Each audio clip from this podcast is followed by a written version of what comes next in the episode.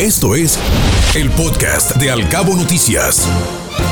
Locales. El gobernador Víctor Castro asegura que se construirá un puente en la glorieta de Fornatura en San José del Cabo.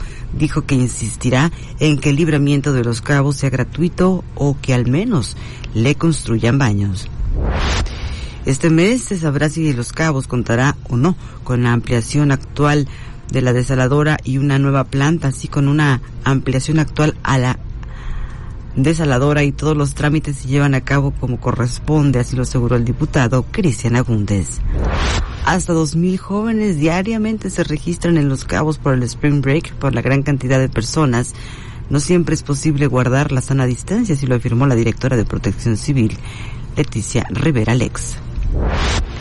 No deben encasillarse en ningún rol de género las víctimas de la violencia, sean hombres o sean mujeres, así lo dijo la magistrada del Tribunal Superior de Justicia del Estado, la doctora Abigail Jiménez.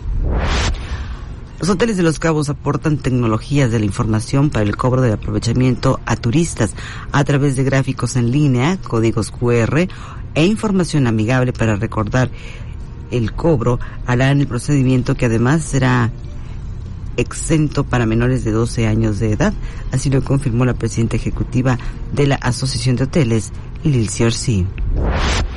No habrá restricción de carriles en la zona turística de Cabo San Lucas. El proyecto de mejora al espacio peatonal en la calle Miguel Hidalgo ha sido desechado por autoridades municipales respondiendo a la inconformidad de vecinos en esa zona. Chefs por los Cabos cocinarán a beneficio de los damnificados de la delegación de Santiago. Serán las familias más afectadas por el pasado incendio del 4 de marzo las que recibirán ayuda, así lo comentó el chef Edgar Román. Cada año 6.000 familias demandan suministro de energía eléctrica en los cabos. En el caso particular de Cabo San Lucas hay más de 3.000 servicios comunales. Así lo señaló el superintendente de la CFE en la zona, Felipe Mendoza en tanto que 15 colonias de nueva creación en Cabo San Lucas se van a electrificar. El alcalde Oscar Lex se ha reunido con ejidatarios y vecinos de asentamientos humanos en zonas aledañas de la colonia Leonardo Gastelum, donde hay más de 5.000 lotes. Escuche Al Cabo Noticias de 7 a 9 de la mañana, con la información más importante de los cabos, México y el mundo, por Cabo Mil Radio 96.3. Siempre contigo.